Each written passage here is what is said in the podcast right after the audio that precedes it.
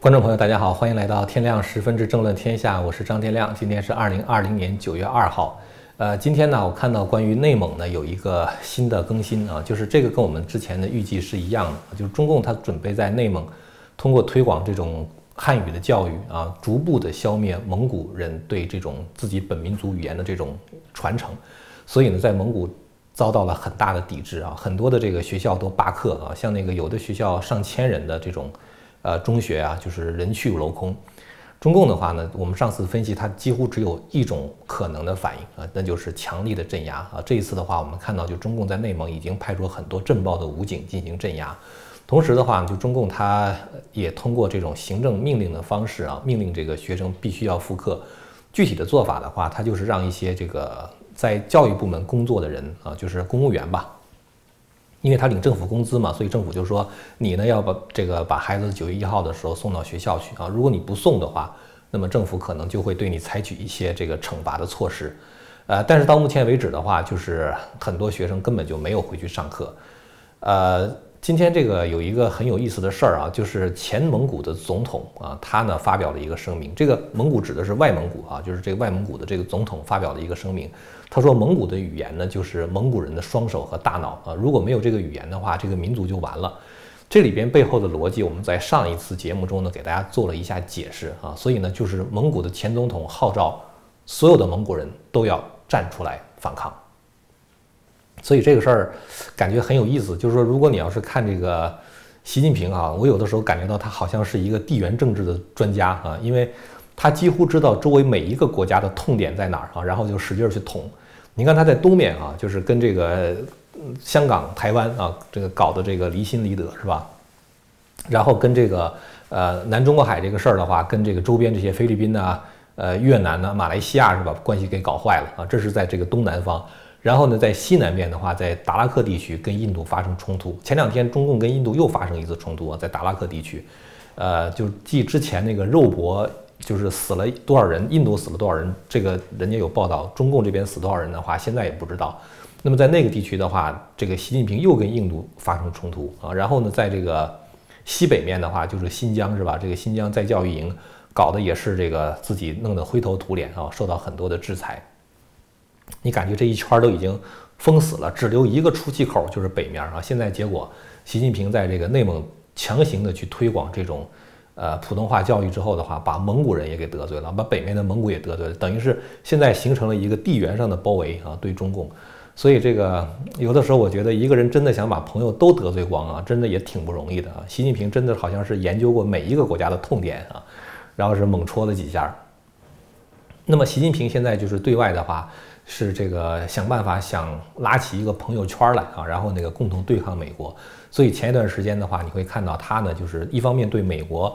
保持着一个战狼的姿态啊，另外一方面的话，派王毅到欧洲去啊，王毅中国的外长嘛，包括就是兼国务委员兼这个中国的外长，到欧洲去的话呢，希望能够呃在欧洲能够争取到一些支持啊，这样的话能够对抗美国。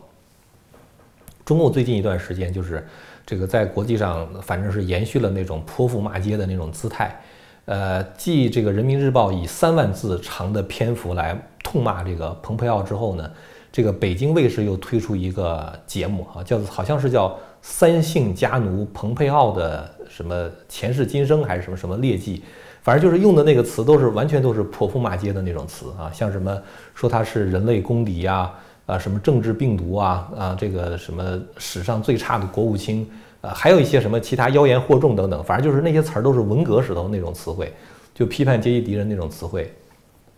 然后王毅这次到这个欧洲去的话，也是到处骂人啊，这个这个展现这种强硬的姿态。但是实际上的话，真的是外强中干啊。这次王毅去欧洲转一圈的话，也是四处碰壁。呃，他这次去的话，先去的是意大利啊。意大利呢是这个 G7 工业国里边唯一的一个赞同中共“一带一路”，而且就是跟中共合作的国家啊。按说第一次去意大利的话，总会是受到一些友好的待遇吧，啊，结果呢，这一次去意大利的时候，意大利的总理啊，就孔特就没有见他。上次王毅去的时候是二零一九年啊，当时这个意大利总理就接见他了。这一次这个孔特没有见他，但是呢，就是中共这边报道说孔特跟他通了电话啊，这个就太可笑了，是吧？如果要通电话的话，你在北京就可以给人打电话，你跑意大利跟人打什么电话呀，是吧？然后这个见这个意大利这个外长迪马约的时候，迪马约就当面向王毅提出了这个香港自治的问题啊，就香港这国安法的问题，所以反正也是这个让王毅比较难堪。然后后来这个呃，像这个欧洲这些国家，像这个德国、法国，传统上来说的话也是比较亲共的。但这一次王毅去法国的时候，法国总理马克龙呢就明确的跟王毅讲，在这个五 G 的这个建设上，我们不想用华为啊，我们想用爱立信，呃，这个这个和诺基亚的这个设备。所以这个其实也是这个呃，算是其实这个给华为。疏通这些关系是王毅出访的一个很重要的步骤啊，在意大利的时候，人家没跟他提啊，不跟他谈这个事儿。到这个法国的时候，法国的总理就是很委婉的说，说我们是出于信息安全。什么叫信息安全？不就是相信这个这个这个更相信欧洲的产品，觉得华为不安全吗？是吧？所以这一次在法国的话，王毅也并没有得到自己想要的结果。其实我觉得关于华为这个事儿哈，我觉得中共不用再努力了。为啥呢？因为这里边有两个原因。第一个原因的话呢，就是这个华为啊，这个现在芯片已经断供了。你没有芯片的话，你的生产就很成问题，是吧？人家用你的基站，呃，然后这个你过两天这个芯片断供了之后的，你这个连备件都没有，是吧？那你这这个就，呃，给别人的这个基础设施就连换都没得换了嘛，是吧？这就是一个很大的问题。再一个问题的话，由于芯片的断供，甚至华为可能破产啊，破产的话连这个后续的技术支援都没有。所以其实不光是这些。呃，信息安全这些考量啊，就包括这个整个的这个，就是华为未来这种供供应这个零件的能力啊，包括提供技术支援的能力都很成问题。而且我觉得呢，由于美国现在已经非常明确的指出，就川普就推文中就明确的讲，如果谁买华为的设备，美国将不会和这些国家共享情报。那你作为德国跟法国的话，你怎么可能抛弃美国的这个情报来源是吧？然后去去相信中共呢？所以实际上也就是说。你要想在欧洲推广这个华为，我觉得是一点希望都没有，还不如不提了啊，免得给自己还弄得挺尴尬的。这个是在法国，德国的话，按说是应该非常亲共的，但这次王毅去德国的话，德国的这个总理默克尔也没有见王毅。然后呢，这个德国的外长这个哈斯呢，他和这个呃，应该马斯吧，还是哈斯，他和这个王毅呢就召开了一个联合的记者会。这个我觉得也是一个特别有意思的事儿啊。一般来说的话，两个国家的外长召开记者会，事先应该把什么都谈好了，是吧？然后包括记者会上的很多的问题，可能事先都会打招呼，因为你点哪个人做这个这个，就是允许他来采访啊，问什么问题，包括你点谁采访，这个其实中间都是应该可以事先安排的。但是呢，这一次记者会的时候。这个德国外长就当面就怼这个王毅啊，就搞得这个王毅很很恼火。因为实际上来说，就是两国外长如果在重大的问题上没有达成共识的话，你你或者可以不开记者会，或者开记者会的时候用一些比较委婉的词汇，是吧？表达一下意思，点到为止，含蓄一点就可以了。然后呢，你真正的这个意思呢，在这个新闻公报里边啊，可以把你真正想要说的话说出来。当然也会有一些外交上的辞令上的修饰。但这一次的话，在这个记者会上，德国外长的话就明确的跟王毅讲，他说我不同意中共在香港做的这个事儿啊，通过这个香港国安法限制这个香港人的自由。同时的话，在记者会上，他也当着记者的面敦促这个香港能够按时举行这个立法会的选举。所以这些事儿，反正包括他还提到新疆的问题，就是新疆这个人权问题等等，反正就是王毅当时是。呃，感觉是愣了一下啊，就是没想到，就是这个这个问题提的这么尖锐，啊，但是当然王毅的回答的话，就是讲什么中国内政问题啦，什么什么讲的这这些东西，但是就是你看这个王毅整个走这一圈下来啊，就是这个其实是，呃，在很多的国家都是很不受欢迎的啊。他到那个挪威的时候，挪威也很不欢迎他，因为那个挪威不是一个诺贝尔这个评奖委员会是这个和平委员会，就是诺贝尔和平奖的这个评奖委员会是在挪威是吧？我们知道那个谁，那个诺贝尔他是瑞典人，是吧？一般来说，这个诺贝尔奖都是瑞典评的，但是呢，这个和平奖是在挪威评的。那这一次的话，就有很多人建议说，今年的诺贝尔和平奖应该颁发给香港街头那些和平抗争的人们。然后王毅的话就说说这个，呃，就不许这个把所谓的诺贝尔和平奖政治化啊，就不许颁给这个香港人，就等于是在对挪威指指点点了啊，就是你不许颁颁给他。当然，我本人对诺贝尔和平奖，我也我现在也不是特别看重啊，因为我觉得现在整个这些国际组织啊，包括这个特别是和平奖这个奖项，就是已经被左派所把持了啊。包括两千零八年还是两千零九年，应该两千零九年吧，诺贝尔这个和平奖委员会竟然把和平奖颁给了奥巴马啊！奥巴马其实啥也没做，唯一的他当选的理由是因为他是一个黑人当了总统，是吧？然后之后，然后就是感觉好像是说哦，这个他好像是为了什么种种族问题做了贡做了和平的贡献的，这哪儿跟哪儿啊，是吧？明明是大家那时候是这个老百姓把他选上去的，你要颁和平奖的话，你应该颁给美国的老百姓是吧？颁给奥巴马，奥巴马都没搞清楚自己到底做了什么，莫名其妙就天上掉了一个和平奖来。当时这个和平奖还曾经颁发给那个一个一个恐怖分子，就是这个巴解组织执委会的主席阿拉法特，还曾经颁布颁颁给这个北北越的这个共产党的领导人黎德寿。所以就是整个对于诺贝尔和平奖这个，我我并不是很看重它啊。当然，对于很多中国人来说的话，还是具有一定的迷惑性的。所以，呃，这个王毅的话就威胁这个挪威的这个评奖委员会啊，这个其实也引起挪威很大的不满。所以就是王毅走这一圈，反正就是到处到处这个点那个雷啊。王毅去欧洲的时候，正好赶上这个捷克的参议院的议长率领一个庞大的代表团，一共是八十九个人，八月二十八号的时候到达台湾。然后的话，在台湾受到热烈的欢迎。然后这个捷克的这个参议院议长维特奇在九月一号的时候应邀在台湾的立法会啊，就应该说中华民国的立法会了。做了一个演讲啊，然后呢，他引用了这个肯尼迪一句非常著名的话啊。肯尼迪在一九六三年在柏林墙前面曾经做过一个演讲，其中有有有有一些金句啊。他那个演讲本身并不长，但是有很多的金句。因为当时在这个冷战最厉害的时候，六三年嘛，然后当时东柏林建了一个墙，把整个西柏林包围在里边，所以整个西柏林的话，虽然它属于西德，但是它是西德的一块飞地。等于是它跟其他别的领土都不不挨着啊，四面包围，它就变成了一个自由的孤岛啊。然后这个当时这个盟军们就就就是这个自由社会的话，通过空投的方式向这个西柏林提供食物，提供各种药品、什么生活用品等等。所以当时这个肯尼迪到柏林演讲的时候，站在柏林墙前，他说了一句话，他说：“自由是不可分割的。”只要一个人受到奴役，所有的人都不自由啊！就是他说今天非常骄傲，他那个意思就是今天非常骄傲的能够和柏林人站在一起。他说两千多年之前呢，很多人这个对于这个很多人来说最骄傲的一句话就是我是罗马公民啊！就罗马帝国的公民权呢是像一个 privilege 一样啊，像是一个特权一样。他说现在的话呢，就是最令人骄傲的一句话就是我是柏林人啊！然后他说就是我，他最后结尾的时候他就说我是一个柏林人。意思呢，就是说他跟柏林这些争取争取自由的人是站在一起的。这次维特奇的话就引用了这个肯尼迪的这句话啊，Ich bin ein Berliner，好像是那么说的，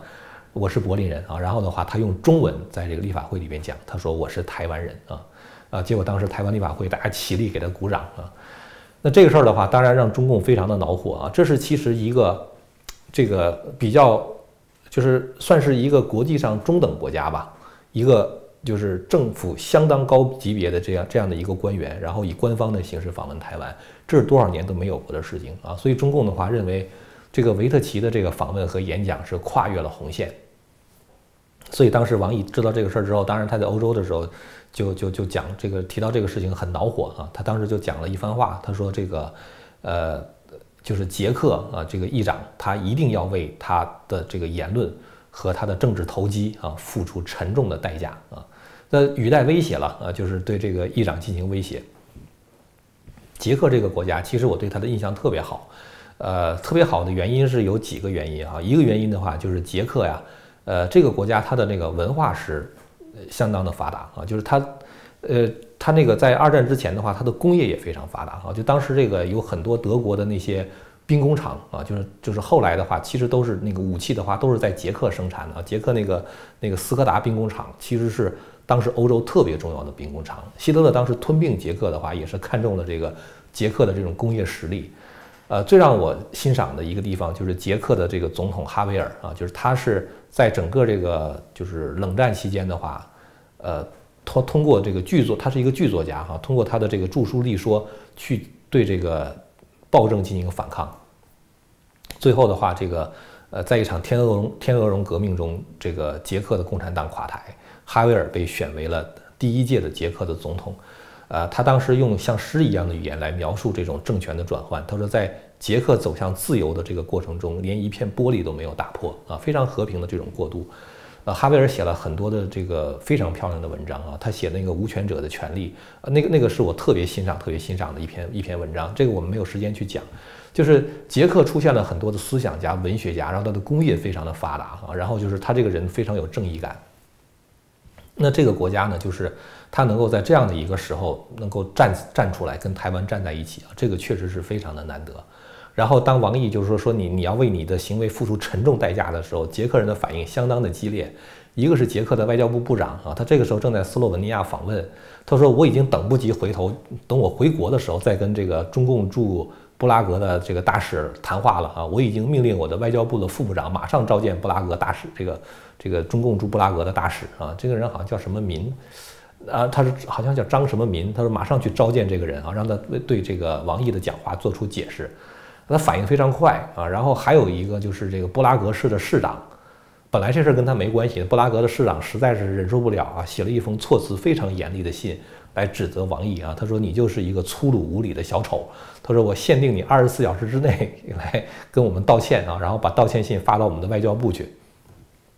然后的话，他说什么？这是你最后一次张开大嘴在捷克讲这样的话什么什么的，反正就讲那个话，讲的就是属于痛骂痛骂这个王毅。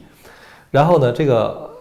王毅当然他不可能说是真的是去道歉或者怎么样哈，但是我他能够反映出捷克这样一个小的国家，他面对中共这样一个暴政的时候，他也是敢于站出来的啊。我觉得捷克都敢这样站出来的话，你德国、法国、英国，你们要是不站出来的话，那不是？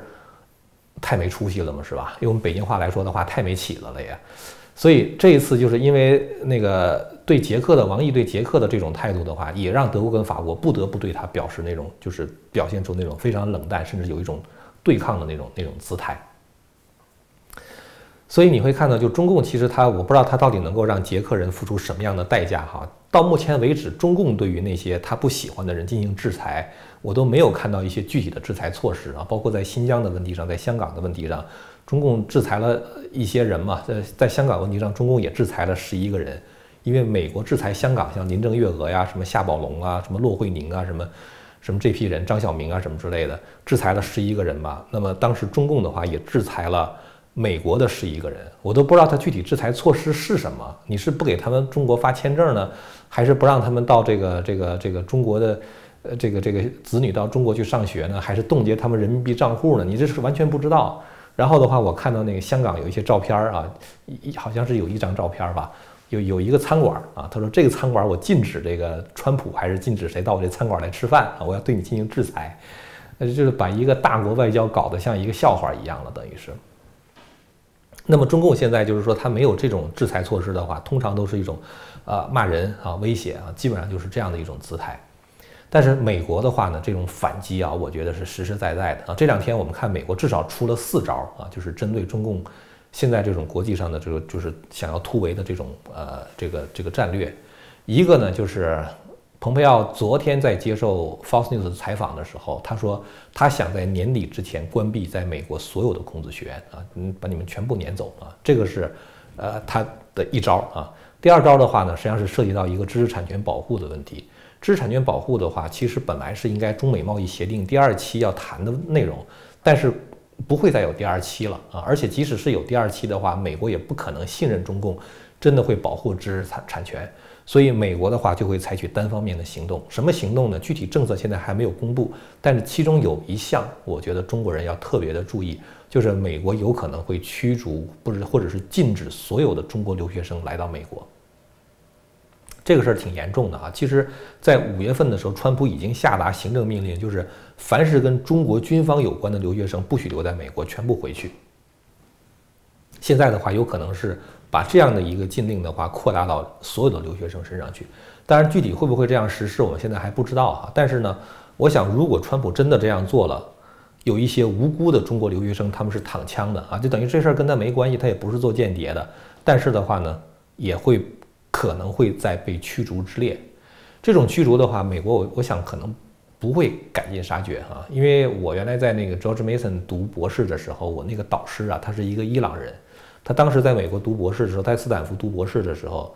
伊朗发生了那个宗教革命嘛，就霍梅尼政权上台，然后美国就驱逐所有的伊朗学生，因为当时那个伊朗不是有一个人质事件，把美国那个大使馆的那个人都给扣押起来了吗？然后当时美国就驱逐所有的伊朗学生，但是他有一个规定，就是如果你还有只差一年就可以完成学业的话，你可以留在美国把学业完成之后再走。所以我的导师当时就是这样留在美国的。我估计他可能参加过一些反反反对伊朗的一些一些就是抗议活动，所以他后来有一次他跟我讲，他说我就是再也没有回过伊朗啊。他说不光不去伊朗，伊朗周边的国家我都不敢去啊，他怕他他怕别人把他绑架了啊。所以就是美国在当时那种情况对抗的如此激烈的情况下，也没有对伊朗的学生赶尽杀绝啊。所以我觉得这个中国留学生的话可能会有躺枪的啊，但是情况可能不见得真的是。一点希望都没有啊，一点后路都没有。那么这个是他要做的第二件事儿啊。孔子学院是一件事儿，驱逐留学生是一件事儿。那么第三件事情的话，就是阻断中共跟伊朗之间的这种交易啊。中共跟伊朗要建立一个长达二十五年的战略伙伴关系，就是未来二十五年之内，估计是中共向伊朗提供军火，伊朗向中共提供石油。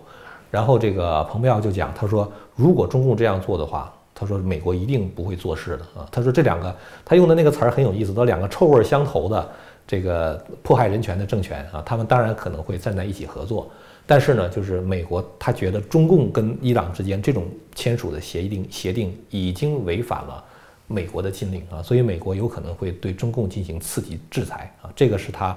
这个出的第三招啊。然后后面还有一些呃其他别的招数了，反正就是这个。”呃，美国的话，就是你会看到他几乎出的每一个招数的话，都是实实在在的啊，就是真的能够对你产生很严重的这种就是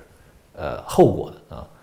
那中共现在的话，就是当时跟美国这个怼的时候呢，有一个学者叫金灿荣嘛，是吧？金灿荣曾经提议说，这个中共可以抛售美国的国债啊，就打击美元。啊，这个事儿的话呢，在最近还真看到一个报告啊，就是在。呃，八月份的时候，美国的财政部有一个报告啊，说这个六月份的时候，六月份一个月，中共当时就抛售了九十三亿美元的美国的国债啊，说是这个是当月抛售美国国债最多的一个国家啊，所以有人就觉得说，中共是不是在利用美债来打击美国呢？我的分析不是这样啊，我们之前曾经做过一个节目，谈到中共现在面临的这种外汇储备的枯竭，是吧？所以呢，就是当时我们分析，就是中共真正能够动用的外汇储备大概是九千多亿啊，九千多亿这里边的话还有很多这个，比如说买粮食的、买能源的什么之类的，就是你有很多钱是不能花的。然后真正你还买芯片啊什么之类的，就真正能花的钱几乎已经没多少了啊。所以当时我们说说中共很有可能会抛售美国的国债啊，这样的话它才能够有一点美元的储备嘛。